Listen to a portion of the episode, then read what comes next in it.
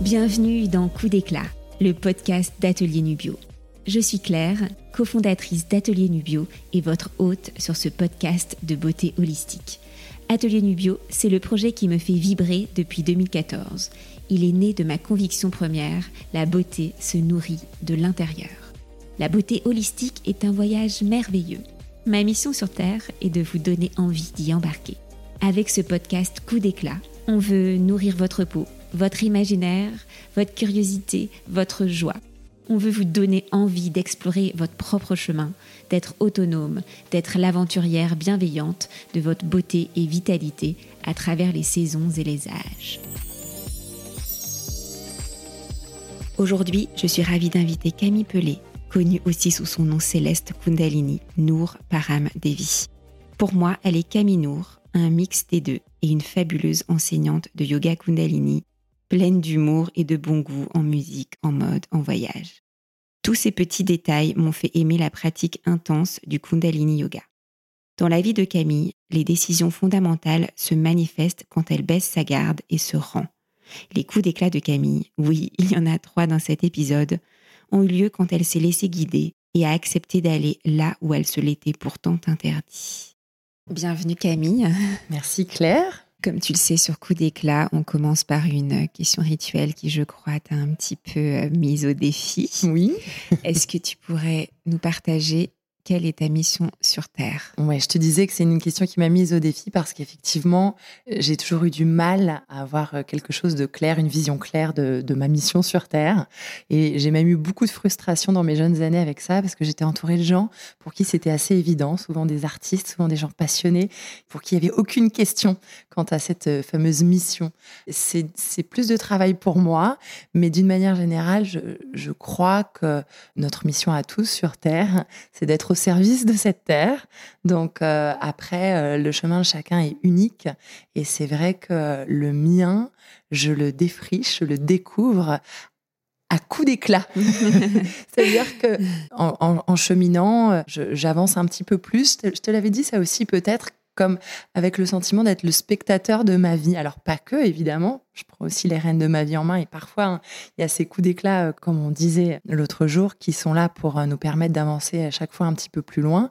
Si tu veux, c'est vrai que cette mission, euh, elle se dessine au fur et à mesure que j'avance, elle s'éclaircit, elle s'affine. évidemment, l'idée d'être au service de, cette terre et, et de la société, c'est, ça me semble une base fondamentale pour être heureux ou heureuse. Après, euh, ma quête à moi, euh, la singularité de ma quête, peut-être que euh, c'est comprendre la circulation de l'énergie. Je crois que c'est quelque chose qui finalement m'occupe depuis toute jeune, même si j'en ai pas eu tout de suite conscience et, même si ça prend du temps à, à, se mettre en place et à se déployer, c'est quelque chose qui m'a toujours occupée. Je pense que quand j'avais à peu près 17 ou 18 ans, je sais plus, j'étais en terminale, j'ai eu une expérience assez euh, forte. Je suis sortie de mon corps euh, simplement en me relaxant. En fait, ma maman m'avait donné une petite technique de relaxation. Je crois que je devais avoir un examen blanc. Et donc, elle m'avait dit, écoute, voilà, euh, détends-toi avant l'examen, gère ton stress, c'est simple, tu t'allonges sur le dos et puis tu prends conscience du souffle, tu, tu, vas pratiquer une respiration longue et profonde en faisant monter l'énergie du bout de tes pieds jusqu'au sommet de ton crâne, vraiment lentement avec le souffle. Et donc j'ai essayé cette technique de relaxation et euh, quand je suis arrivée au nombril, je me suis retrouvée euh, au plafond. Alors, ça fait étrange de dire ça, mais j'ai vraiment littéralement vu mon corps allongé. J'ai eu très peur, en fait, et je suis assez rapidement revenue dans mon corps. Mais c'est vrai que c'est un, moment euh, de ma vie qui a fait que j'ai clairement eu l'expérience que on n'est pas juste un corps physique et que l'énergie s'étend au-delà, en tout cas, du corps physique. Et oui, je pense que c'est peut-être le début de cette quête de vouloir comprendre comment tout ça circule, puisque je me suis mise à le ressentir très fortement. Donc je, me suis mise à sentir cette énergie dans, mes mains. C'est vrai que j'ai été attirée euh, jeune par le yoga. Enfin voilà, si, tu veux, toute cette quête de comprendre comment circule l'énergie, elle commence voilà peut-être à 18 ans de manière un peu consciente puisque j'ai cette expérience. Et elle va s'affiner euh, jusqu'à aujourd'hui euh, par une série de coups d'éclat et ah d'expériences. Euh. C'est vrai, une série de coups d'éclat. On va commencer par le coup d'éclat fondamental qui a lieu, je crois, à LA. Est-ce que tu peux nous le raconter? Oui, alors ça démarre à LA, mais le coup d'éclat pour moi fondamental, hmm. c'est l'engagement que j'ai pris avec la pratique du yoga ou du Kundalini Yoga et le fait de l'enseigner. Et c'est une chose que je pensais absolument jamais faire et même que je ne voulais pas faire puisque mes parents étaient enseignants. de yoga? Non. Mais je, trouvais que l'enseignement, enfin voilà, c'était quelque chose que je voulais absolument pas faire parce que j'avais pas du tout envie de, reproduire ce que faisaient mes parents. Et puis effectivement, il y a eu le coup d'éclat euh, Kundalini Yoga. Je me suis retrouvée à Los Angeles, je pense maintenant il y a peut-être 15 ans. Tu travaillais dans le cinéma? J'avais suivi en tout cas un amoureux à l'époque qui, qui, était réalisateur, oui, donc il se retrouvait, on s'est retrouvé à Los Angeles pour une année. Je voulais pratiquer le yoga, donc j'avais commencé une classe de hatha yoga à Los Angeles. Et puis euh, l'enseignante euh, a arrêté, je ne sais plus, au bout de trois cours, elle, partait vivre à Bali alors que ça faisait des années qu'elle enseignait le hatha à tout Hollywood. et puis euh, une élève de la classe me dit mais attends, tu habites juste à côté du centre historique de Los Angeles de yoga, il faut absolument que tu ailles là-bas, le Golden Bridge je connaissais absolument pas le Kundalini Yoga, mais effectivement, c'était un blog de chez moi, donc très facile. J'y suis allée. Et là, peut-être a commencé ce premier coup d'éclat, puisque j'ai découvert cette pratique. Et comme pour beaucoup, euh, ça a été euh, quelque chose de très fort, cette première pratique. Tej, qui, qui avait euh, traduit les enseignements du Yogi Bhajan et m'a donné ma première classe en me disant euh, T'es pas ici par hasard, c'est ton chemin. Et sur le coup, je me suis dit euh, C'est vraiment un show hollywoodien, cette classe de yoga, d'autant que. C'était un cours particulier Non, non, non, c'était au contraire une classe hmm. bondée.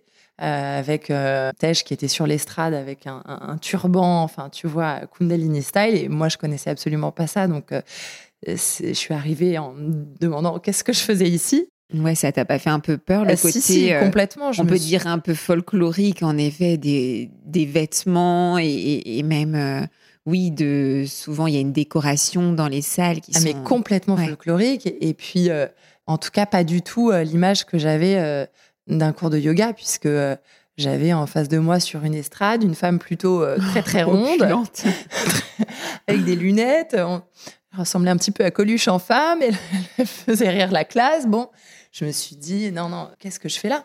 Mais euh, mais la pratique a commencé et je suis revenue tous les jours et elle t'a dit tout de suite toi t'es pas là par hasard oui mais c'est vrai enfin elle m'a dit en tout cas c'est ton chemin tu me demandais ma mission elle t'a désigné dans la j'ai du mal à, à, voir les choses mais en tout cas ce jour-là euh, il y a une, une, guidance, mais que j'ai pris à la rigolade, en tout cas au départ. Je me suis dit, euh, c'est quoi cette mise en scène pour, pour alpaguer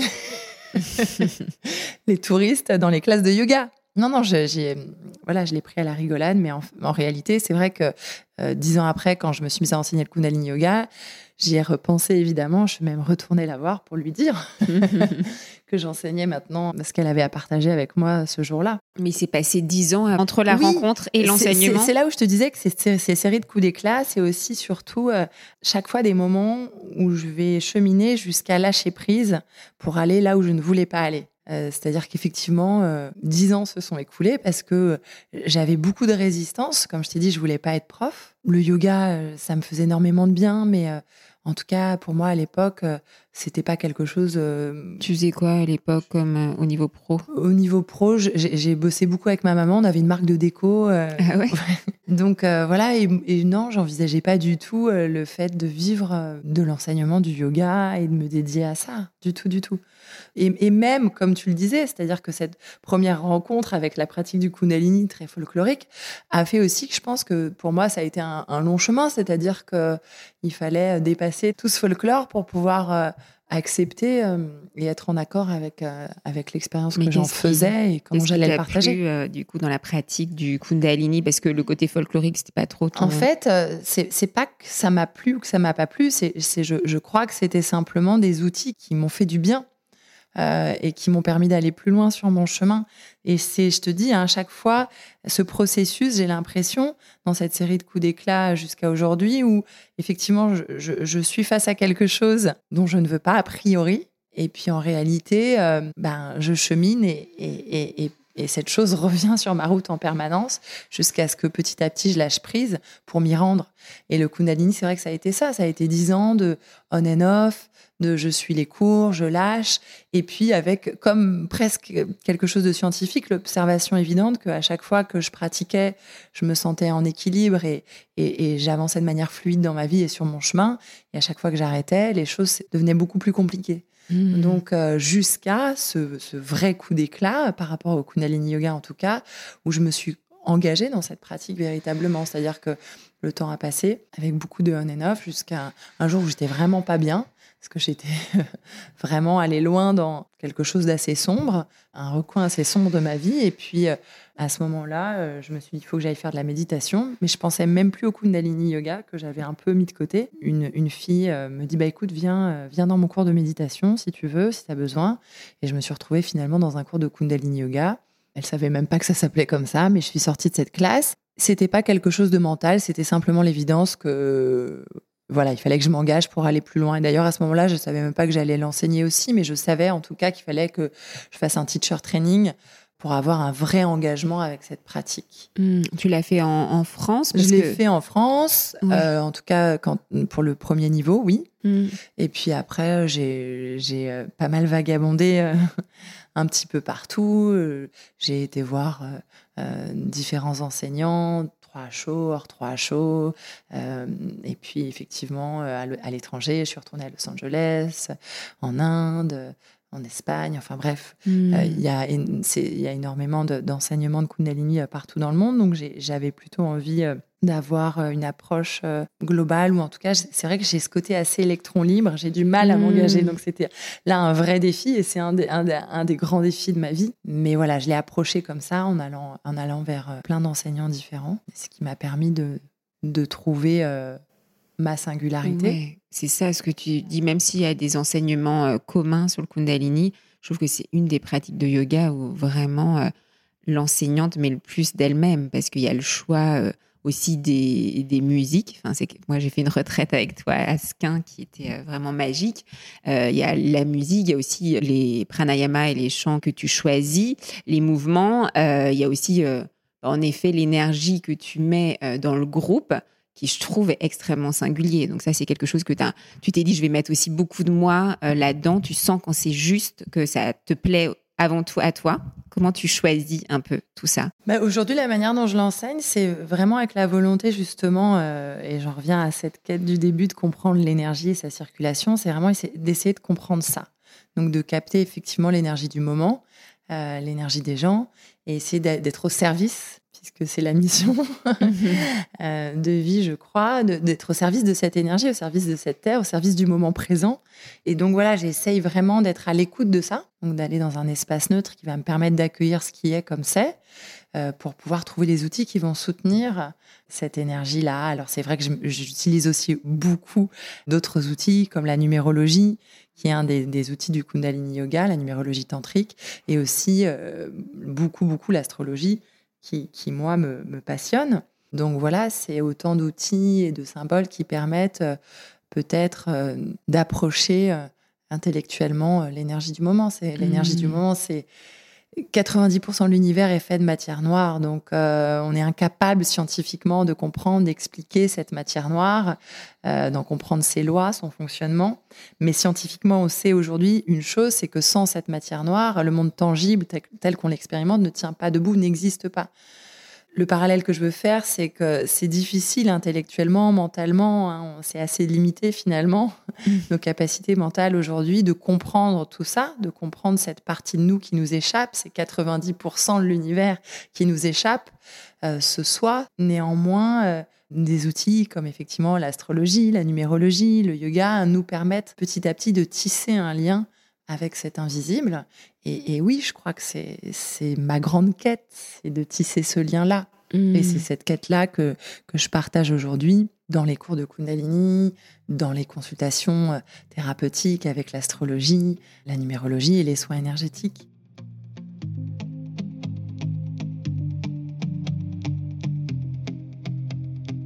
Nous sommes à la moitié de l'épisode. C'est le moment de s'ancrer, d'inspirer et d'expirer profondément avant d'accueillir la suite du coup d'éclat de Camille.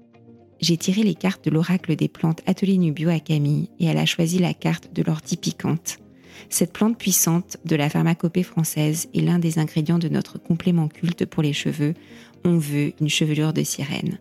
Associée à la prêle des champs, l'ortie assainit et revitalise le cuir chevelu pour régénérer vos cheveux. À suivre en cure de 20 jours et à renouveler comme souhaité. Cette cure de complément en ampoule est à commander sur atelierNubio.fr ou à notre atelier boutique 4 rue Paul Bert dans le 11e arrondissement à Paris. Du coup, là, on a déjà parlé de deux coups d'éclat. Déjà, un, la découverte euh, du Kundalini. Le deuxième, de l'enseigner. Et le troisième, ça s'est passé euh, après le confinement. Donc, confinement, c'est seul pendant le confinement dans ta maison. Je me suis retrouvée, ouais, j'ai rapidement quitté Paris puisqu'à à ce moment-là, j'avais euh, aucune contrainte ni attachement il n'y avait plus euh, de possibilité d'enseigner, en tout cas sur place. J'avais pas de, de compagnon ni d'enfant, donc euh, je suis partie dans le sud-ouest où j'ai beaucoup d'attaches. Et c'est vrai que je me suis retrouvée euh, seule entre la mer et la montagne. Et j'ai été dans un espace où j'ai reçu pas mal de messages, pas mal de guidance, et j'ai fini par par suivre. Euh... T'entendais Mexico, Mexico, Mexico dans ouais, tes il y avait des signes que tu peux euh, voir ou ne pas voir, mais que, mais que voilà, j'ai décidé de voir à ce moment-là, effectivement, une intuition forte en, moi et puis des choses qui se sont dessinées petit à petit. J'ai carrément eu un, plan, un déroulé de, de, là où je devais aller. Et donc, effectivement, j'ai décidé de partir au Mexique. Je pense que c'était avant que les frontières ne, ne referment pour la deuxième fois. Et, et surtout, j'avais besoin de, de me nourrir, de me régénérer. Et donc, euh, euh, je suis partie au départ. Euh, vraiment, le message que j'ai entendu, c'était pour aller pratiquer. Hein. J'avais besoin d'une pratique plus yin. Donc, je suis pas partie pratiquer le Kundalini Yoga, mais je suis partie apprendre une pratique qui s'appelle Hridaya Yoga. Très jolie pratique. Ouais, j'avais, j'avais besoin de, de, contacter quelque chose, de, de travailler en tout cas sur, sur ma féminité ma capacité à, être plus dans l'écoute, l'accueil, la réception, que je trouvais fragile.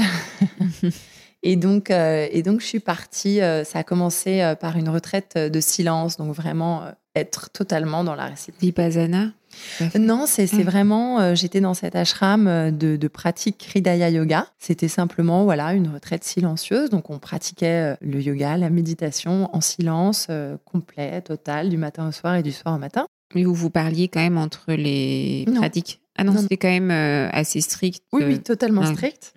Puis après, j'ai décidé de poursuivre pour euh, faire une petite pratique euh, intensive. Pour le coup, après, j'ai cassé mon, ma retraite silencieuse. Hein. Après, je pouvais parler, mais, euh, mais néanmoins, ça reste une pratique très yin. Et du coup, et en plus, j'ai décidé de le suivre en espagnol. À l'époque, je parlais pas espagnol, donc j'étais beaucoup dans l'accueil et ça m'a vraiment aidé, permis de guérir beaucoup de choses sur le féminin. Et finalement, je suis restée six mois au Mexique. Donc, pour moi, c'est aussi un, un, vrai coup d'éclat parce que tu aucune. Je sais pas ce qui m'a pris, honnêtement. Avec l'Amérique latine, enfin centrale. Je suis partie vraiment seule, euh, sans raison. Euh, enfin, sans raison. Si, il y avait cet objectif d'aller faire trois semaines de yoga pour, euh, pour me nourrir à nouveau. Et, et voilà, mais, mais c'était quelque chose, encore une fois, où je me suis laissée. J'ai lâché prise. J'ai pas essayé de rationaliser. je pense que si j'avais rationalisé, je ne serais pas partie. Mais j'avais cette intuition très forte, beaucoup de messages qui sont arrivés petit à petit, et, et, j'ai pris ces billets d'avion, mais vraiment euh, sur un coup de tête. plafond. Euh, et, et, je suis partie, et pensant partir trois semaines, et je suis revenue au bout de six mois. Hmm. Donc évidemment, il s'est passé beaucoup de choses. J'ai fait beaucoup de rencontres, j'ai fait euh, beaucoup de travail sur moi, et, et je, je, suis revenue six mois après à Paris, après avoir tout lâché. Donc, j'avais quand même à distance rendu mon appartement, organisé un déménagement. J'avais pas. Il y a un moment où j'ai accepté de lâcher totalement prise et euh, de dire ok, je sais pas quand je rentre, je sais pas. Accepter de dire je ne sais pas et, se rendre. Euh, finalement, euh, c'est là où il se passe énormément de choses, quoi. Et je, suis revenue avec une grande guérison qui m'a permis, je crois, d'aller jusqu'au troisième coup d'éclat. le quatrième même. Au quatrième. Et l'enseignement. Ouais, et, c'est vrai que... De cette série. Oui, c'est sur ce parcours et cette quête de, la compréhension de soi, la circulation de l'énergie et cette quête voilà d'expériences yogiques, méditatives, de guérison qui ont jalonné ma vie ces douze dernières années. J'ai été euh, beaucoup avec moi-même. Et c'est vrai que j'ai pas partagé ma vie euh, avec quelqu'un pendant ces 12 ans. Je n'étais pas du tout engagée dans une expérience de couple. Mais tu avais quelques résistances, notamment. J'avais beaucoup de résistances euh, parce que c'est vrai que cette liberté, elle était extraordinaire et qu'elle m'a permis de me rencontrer. Donc, euh, c'était, voilà, que j'avais, j'avais du mal à faire des concessions là-dessus. Et c'est vrai que je m'étais toujours dit, non, je, ne m'engagerai pas et, surtout pas avec un, homme qui a, qui a, des enfants. J'ai pas du tout envie de gérer tout ça. Et puis, euh, je suis rentrée de ces six mois de Mexique et j'ai rencontré un homme qui était tout ce que je ne voulais pas. J'avais trois enfants. Et en fait, euh, j'ai été en capacité à ce moment-là, après ces six mois de guérison, euh, de, de lâcher totalement prise. Et, et, je me suis pleinement engagée dans cette histoire, vraiment pleinement engagée. Un an et demi après, je me rends compte que là où je ne voulais pas aller, c'était précisément là où je devais être pour continuer de grandir. Et c'est vraiment euh, cette expérience-là, euh, je trouve, euh, j'ai vraiment envie de partager parce que moi, ça... Lis-nous cette citation qui, en effet, est assez émouvante, je trouve. Moi, elle m'émeut beaucoup et en tout cas, elle, résonne avec, avec tous ces coups d'éclat. C'est une citation de l'Évangile selon Saint Jean Jésus qui dit à Pierre, En vérité, je te le dis, quand tu étais jeune, tu, tu saignais toi-même ta ceinture et tu allais où tu voulais. Quand tu auras vieilli, tu étendras les mains et un autre te ceindra, et il te conduira là où tu ne voulais pas aller. Et cette citation, elle, elle m'émeut, mais presque à en pleurer, parce que, effectivement, je trouve qu'il y a une vraie sagesse dans euh, l'idée de se rendre. Et c'est vrai qu'on est dans une société où on doit absolument euh, contrôler sa vie, être le, maître de, son destin et, faire, mmh. et, engager des actions en permanence pour pouvoir euh, être, le roi de son monde. et on dit aussi beaucoup fight or fly, genre se battre ou fuir. en hein? fait, surrender, se rendre, c'est encore une autre position c'est que tu fuis pas, mais tu te rends et en te rendant, tu te remets aussi à, l'autre hein, qui va te. et, ouais. Et, je pense que euh, effectivement, Jésus dit quand tu auras vieilli, je crois que c'est vraiment cette sagesse de d'accepter que effectivement, euh, parfois là où ça se passe, euh, c'est plus là où on voulait pas aller, mm. ou en tout cas là où on n'avait pas forcément prévu d'aller. Et je crois qu'il y a une grande, il faut beaucoup de force et beaucoup de courage. Euh, c'est vrai pour accepter ça, pour mm. accepter là où d'aller là où on n'avait pas prévu d'aller. ça demande du courage, c'est vrai. Il faut du courage pour vivre des coups d'éclat.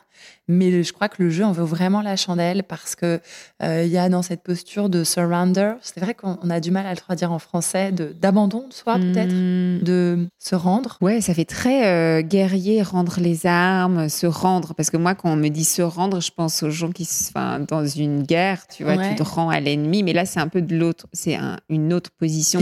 C'est genre plutôt lâcher prise. Lâcher hein. prise.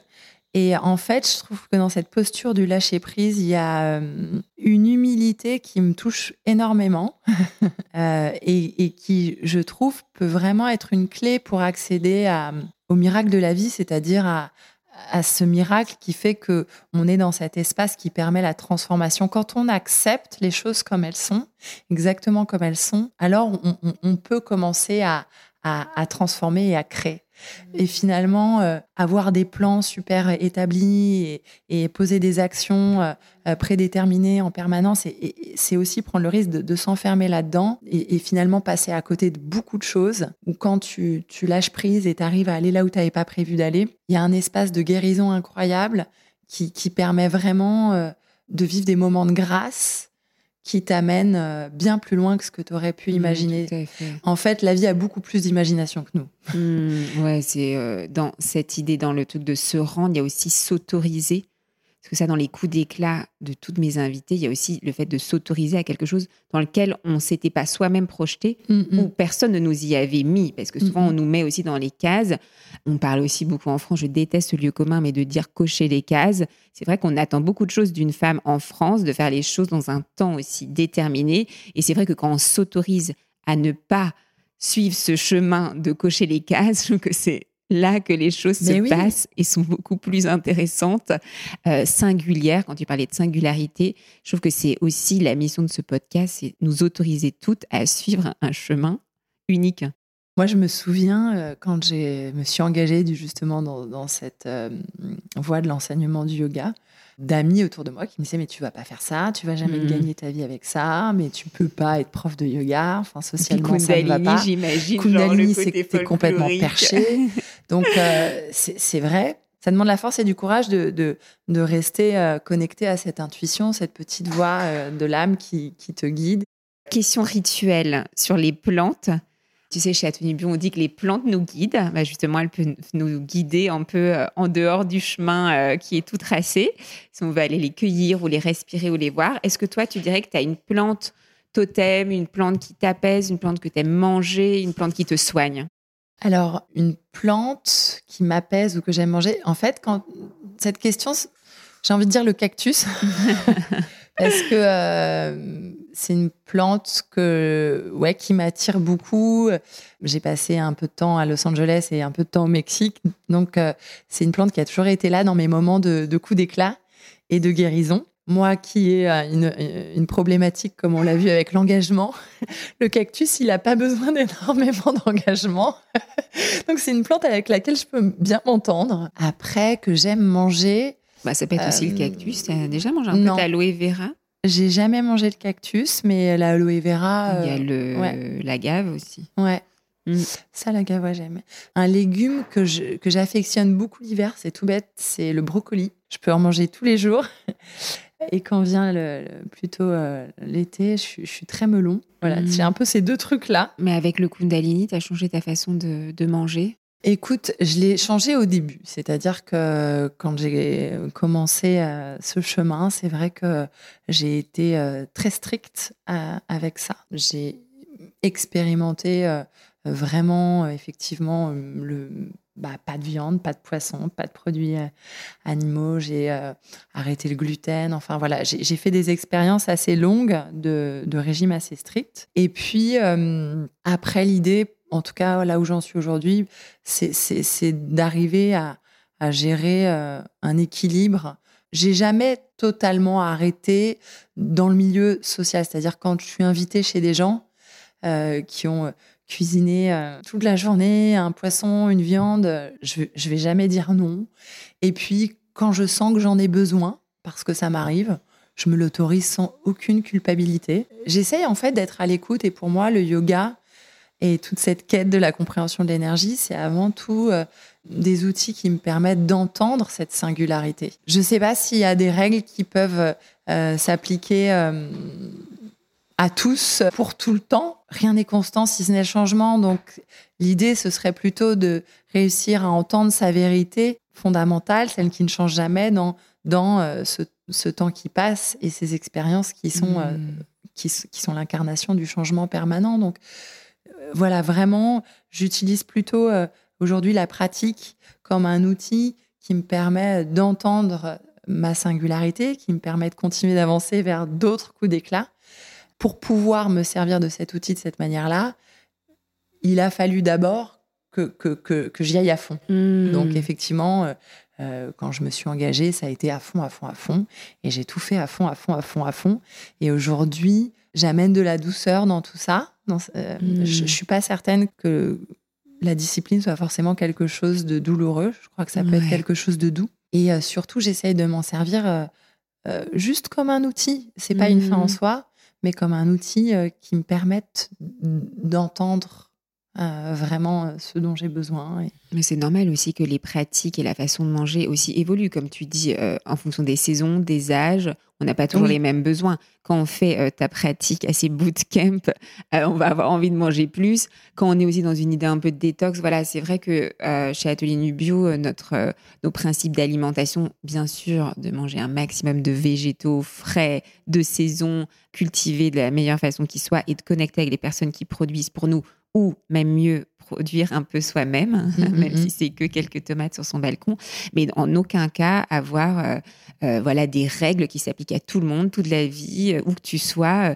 parce que bien sûr, quand tu vas être à la montagne ou dans le Pays Basque, tu vas pas manger la même chose que quand tu es à Paris ou à Mexico. Donc en fait, il faut en effet faire un, un juste équilibre de qu'est-ce qui me fait aussi plaisir tu disais la douceur, mais aussi le plaisir, c'est ultra Mm, mm, important. mm, mm. Et en effet, je trouve que la pratique du Kundalini, c'est aussi une pratique où tu peux aller hyper loin. Et à des moments de la vie où on a envie d'aller très loin dans une pratique, Mm, tu peux écouter tout le temps des mantras. Genre ça qui te rend un peu alien parce que tu es toujours obligé d'entendre un truc comme ça. Mais parfois, on a besoin d'être un peu alien dans sa vie. Et le fait que voilà, tu apporté aussi tout ça dans ta pratique fait qu'elle est géniale. Je trouve, en tout cas. Il y a beaucoup de plaisir à la suivre. Et dernière question. Donc, on a parlé de tes différents coups d'éclat qui sont des décisions qui ont changé ta trajectoire de vie. Mais la dernière question, c'est sur le coup d'éclat à ta peau. Mhm. Euh, Qu'est-ce que tu fais si tu te réveilles le matin et voilà, tu as envie de sortir et que ton aura soit au max? Alors, Une là, pratique là- que nos auditeurs et auditrices peuvent faire chez elles. Là, pour le coup, c'est vrai que euh, en Kundalini Yoga, tu sais, on a ce, ce qu'on appelle l'ishnan, qui est la douche froide. Euh, et c'est vrai qu'au départ, moi, c'était quelque chose qui me rebutait particulièrement et j'ai eu beaucoup de mal avec ça. Et je l'ai apprivoisé. Et, euh, même si aujourd'hui, euh, j'ai encore du mal, c'est un outil que j'utilise toujours. C'est-à-dire que euh, pour ma peau du visage ou du corps, hein, quand je sens que j'ai besoin d'un coup d'éclat, douche froide. Alors, c'est c'est un protocole, c'est brossage à sec. Ensuite, tu mets de l'huile. Euh, Sur le oui. visage, tu fais aussi ça? Alors, euh, même sur le visage, euh, alors sur le visage, je vais pas faire de brossage à sec, euh, mais même sur le visage, hein, quand tu me dis le, quand tu as besoin petite- On a un petit kabuki, une petite brosse douce qui fait aussi Ah cet oui? effet. Alors, c'est Ah, pas du que- tout le côté brossage à sec, Ouais. c'est quand même assez, euh, assez tonique. Mais là, c'est tout doux et Ah. ça exfolie euh, un peu la Ah, peau de Ah ouais. façon sans produit. Parce que souvent, il faut utiliser tout le temps. Ouais, des ouais. Mais moi, c'est pour ça que je t'avoue j'utilise très peu de produits euh, pour mon visage, mais euh, euh, si j'ai besoin d'un coup d'éclat, c'est euh, je passe de l'eau froide sur, sur mon visage et ça fait énormément de bien. et je trouve qu'il y a un effet tout immédiat, à la fois tenseur et à la fois euh, ouais, qui redonne un, un coup de frais en fait. Tu vois, le, le- le sang recircule et Juste l'eau du robinet ou tu prends de l'eau avec des glaçons? Je prends de l'eau du robinet. Je t'avoue que je suis pas. Mais ouais, mais t'as raison. J'avais, en fait, j'avais même pas pensé au glaçon, mais j'imagine que ça, ça aussi, ça doit être pas mal. Tu fais quoi? Tu le mets dans. Bah, c'est vasoconstricteur, en effet, d'avoir un. Moi, j'ai un petit outil que je mets dans, dans des glaçons et j'utilise euh, quand je sens que j'ai vraiment, tu sais, un peu le côté, un peu les petites poches sous les Ouais. yeux. J'utilise ça. Ah, ok. Et du coup, l'ishnan, c'est brossage à sec. Ensuite, tu te masses à l'huile et tu, tu passes la- le jet d'eau froide, mais c'est assez rapide, non? Non, mais tu, oui, tu, tu pars effectivement. Je te vois faire le geste là, Bah mais. oui, tu on ne voit pas. mais je- mais c'est effectivement, YouTube. je, je pars de- des- des pieds, je remonte sur les jambes, les cuisses, j'insiste un peu euh, dans le bas du dos, les reins, je remonte le ventre, la poitrine, je fais, euh, j'insiste aussi au niveau des aisselles et puis après au niveau de la nuque derrière, euh, voilà. Mais euh, tu Et vois, là en ce moment il fait très aussi. chaud, je trouve Ouais. que c'est euh, Ouais. c'est vraiment un outil à utiliser pour. euh, Il y a un, un effet immédiat. Même à la première douche froide, je trouve qu'on sent déjà sa peau raffermie, on sent déjà sa peau plus tonique, plus, plus douce, plus éclatante. Et tu aurais une mini pratique méditative à partager? Une pratique que méditative. tu fais en ce moment-là. On est début du mois de juillet. Comment tu voilà pour Alors, peu, la euh, pratique, moi, là, de la semaine, enfin, tu vois, qui m'a beaucoup aidée. euh, alors, il y a énormément de méditation en Kundalini Yoga, donc c'est- difficile. euh, mais juste en ce moment. Mais pour, là, ces derniers temps, moi, je me suis sentie très confuse, très fatiguée, envahie. Euh, j'ai vraiment euh, senti une énergie neptunienne très forte. Euh, j'ai pratiqué une méditation qui permet d'amener de la pureté dans le mental, de nettoyer, de rendre le mental aussi clair que le cristal. Et, et je trouve que même cinq minutes de vibration de ce mantra, l'énergie, l'énergie change déjà. C'est-à-dire ton énergie, mais même l'énergie de la pièce dans laquelle tu te trouves.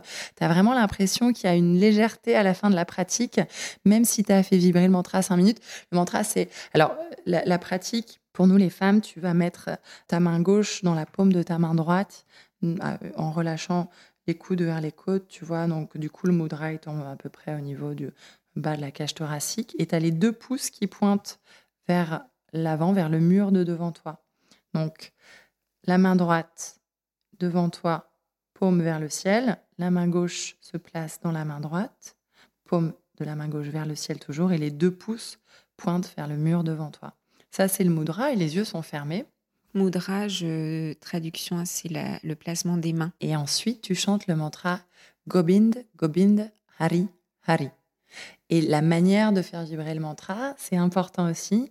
Go t'amène en fait ta, bouche un petit peu en, en cul de poule. Go, bind. Là, tu fais un bind. Tu amènes la langue sur le haut du palais, juste derrière les dents. Go, bind. Hari. Et là, tu fais un sourire. Hari. Alors, il y, y, a une super jolie euh, version. On va clore euh, le podcast par le, le, mantra de la semaine. Une, très jolie version de Snatam Core. Et moi, elle me, tout de suite, elle m'apaise et elle me rend plus claire. Govinda, Govinda, Hari, Hari. ごービンデゴービンデはりハリゴービンデゴービンデハリハリごービンデゴービンデハリハリゴービンデゴービんでハリハリゴービンデゴービンデハリハリコービンデコービンデハリハリコービンデコービンデハリハリコービンデコービンデハリハリコービンデコービンデハリハリ Merci beaucoup, Camille. Je sais pas comment tu te sens, mais voilà. Très bien. Tu as même une minute. Et euh, Mon mental est clair comme le cristal. Merci beaucoup pour ces partages et cette pratique. Merci beaucoup à toi pour cette belle invitation, Claire.